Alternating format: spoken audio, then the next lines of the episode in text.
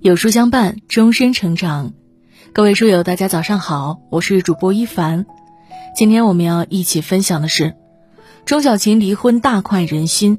合租式婚姻最痛苦的不是无爱无性，而是到底是什么呢？让我们一起来听。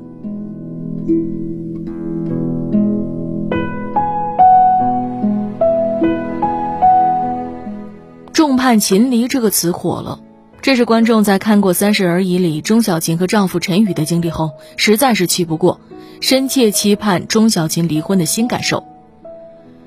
比起顾家的大气优秀、曼妮的专业骄傲，钟小琴与陈宇的婚姻显然是更接地气。这样的相处模式如同一面魔镜，悄然照出了无数人的婚姻真相。钟小琴追剧时，陈宇养鱼。陈宇洗衣服时，一定会将钟小琴的衣服细细的挑出来，只洗自己的。一起吃早餐时，钟小琴期待能聊个天，可陈宇的眼睛永远只盯着手机。去好友家里做客后，钟小琴迎来了第一次崩溃。我羡慕顾家，人家夫妻俩衣服是合伙洗的，咱俩各玩各的时候都挺有劲儿的，怎么凑到一块儿一个小时都消磨不了？没有魔法。没有神话，可一个家开始以肉眼可见的速度分裂成了两半。都说婚姻是避风港，可当钟小琴哭着说出“我们家没生”和那句“都想当避风港”时，戳痛了多少人的心。两个人的婚姻，只剩下一个人的独唱。起初的满腔热忱，就这样被冷漠自私给浸透的寒意彻骨。一段好好的婚姻，也逐渐变成了合租关系。他们的婚姻变成了合租式婚姻。什么是合租式婚姻呢？两个人更像是住在一个屋檐下的陌生人，彼此之间好像有一道看不见的墙。一开始的亲密无间，现在都变成了凑合；一开始的激情热络，现在都变成了麻木。不吵架也不会离婚，礼貌客气却不再深爱。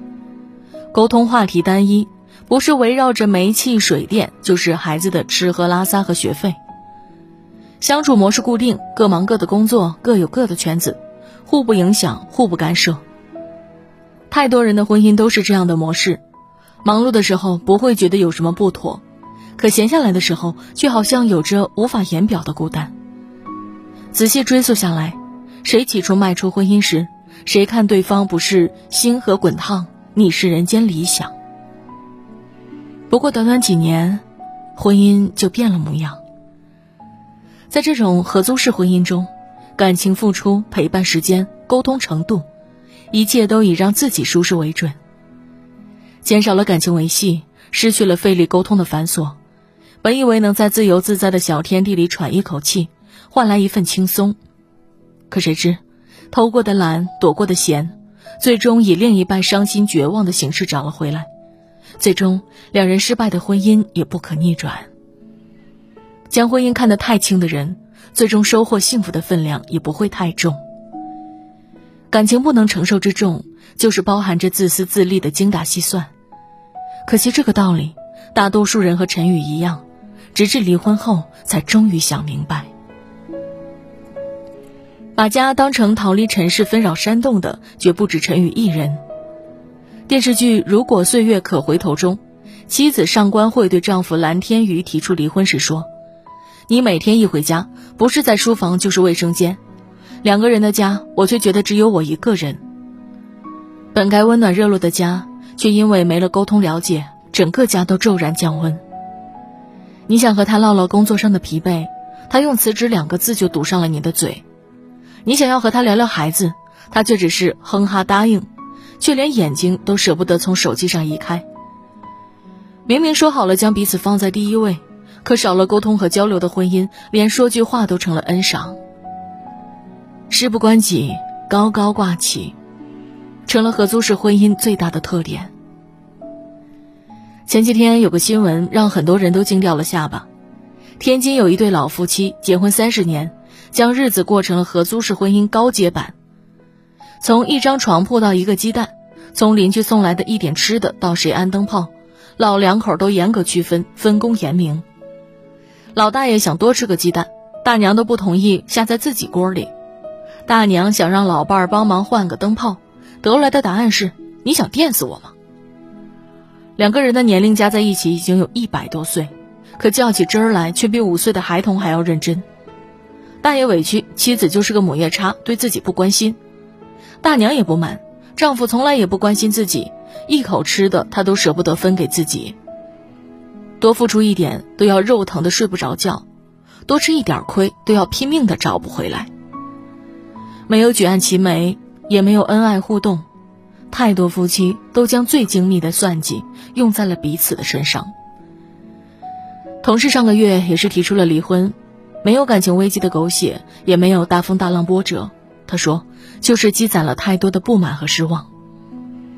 合租式婚姻中的两个人，好像彼此间有一道墙，谁也走不进对方的，谁也出不去自己的。晚上到家，老公在书房，宁可和三五好友网上斗地主，也不愿意陪自己坐上十五分钟，而自己宁可在公司加班。也不想回家看到另一半冷漠至极的脸。期盼夹杂着失望，忍耐裹挟着痛苦。好好的婚姻不知从什么时候起，被一件件小事、一个眼神所腐蚀的千疮百孔。最终，彼此相爱的两个人就被对方的冷漠困住，再也无法脱身。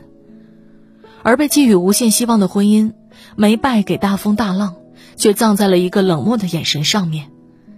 曾经两人并肩前行的勇气，没输给狗血小三，却死在了不愿付出的自私里。感情投入少，收获的亲密关系也会大打折扣。道理多么简单，却难倒了太多人。脱口秀女王思文和丈夫程璐离婚了，恩爱夫妻这次真的变成了兄弟。过去一年。思文生病手术，姥姥、父亲相继离开，在最艰难的时候，程璐集中几个月封闭创作，连打电话的时间都没有。思文手术后被推了出来，程璐就来了二十分钟，说：“你看起来挺好，没事了的话，拜拜。”同样是面对合租式婚姻，除了能够给思文提供无尽的创作源泉，与其他人不同，独自消化这比山还要高的孤寂这一点。哪个伤心的人也不能例外。有这样一个统计，有四分之一的夫妻每天说话的时间还不超过十分钟。不夸张的说，彼此沟通的时间甚至可能还没有同事邻居多。这种窘境困扰着每一对夫妻，可不同的是，有的人麻木放任，有的人却奋力改变。康辉和妻子刘雅洁结婚二十二年，依然甜如初恋。秘诀只有七个字：能给予时多给予。家里的家务，康辉主动揽下；工作压力太大了，妻子刘雅洁就拉着他散步。真正的聪明人都知道，偷懒自私维系不了婚姻，主动付出和感情好坏永远成正比。越主动付出，感情就越好；计较的越少，反而得到的越多。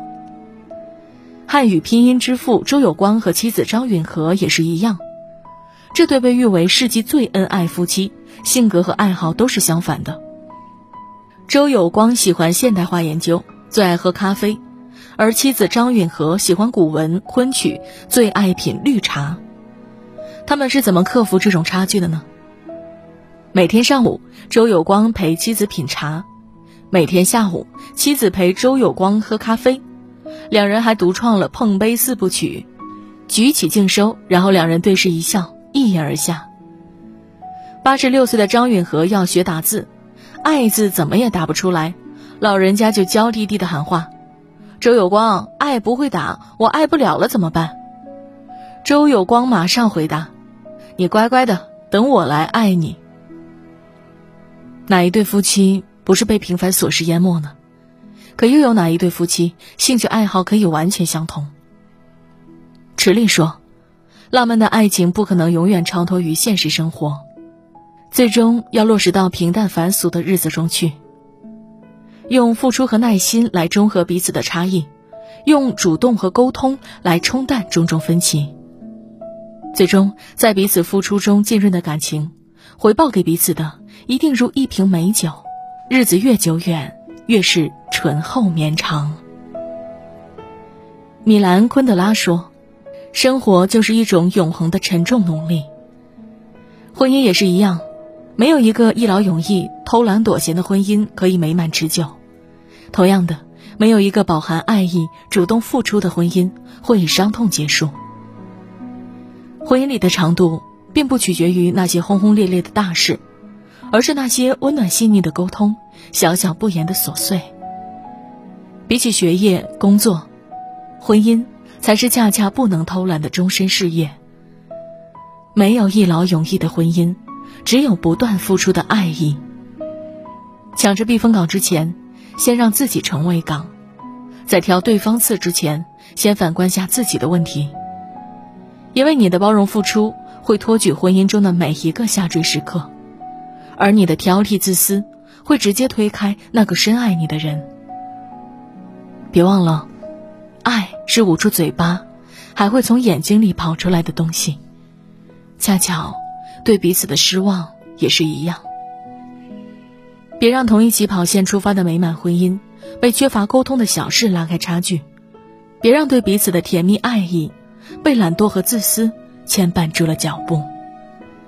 因为负面感受一旦累积起来，输掉的会是整个幸福人生。共勉。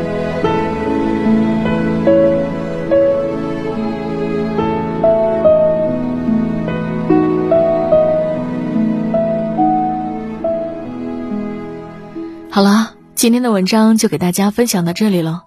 如果您喜欢今天的文章，记得在文末点亮再看，跟我们留言互动哦，这样有书就能每天都出现在您公众号靠前的位置了。